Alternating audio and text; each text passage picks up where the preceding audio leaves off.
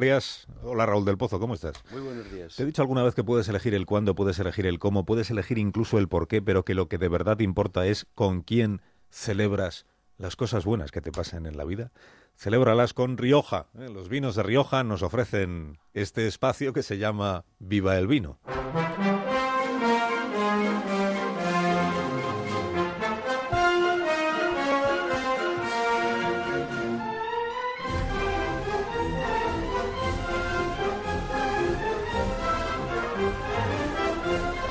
Cuando tú quieras, maestro. Pues España es tierra de sed y de fatiga. En este otoño sin lluvia, ni ríen los arroyos ni cantan los pájaros. El país no solo se rompe, además se seca.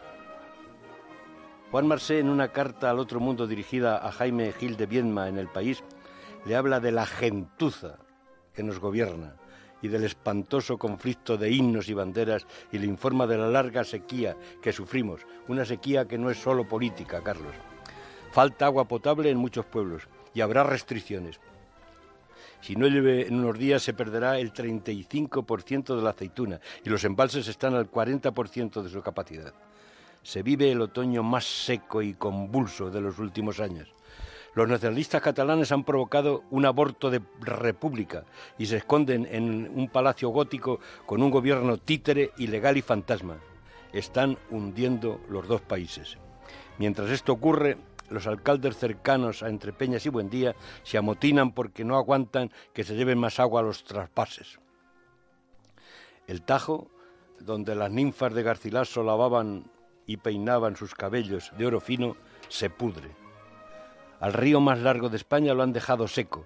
Emiliano García Paje, presidente de la Comunidad de Castilla-La Mancha, ha dicho, la naturaleza decidió que el Tajo iba hacia el Atlántico y la política decidió o que se fuera muriendo en las costas del Mediterráneo.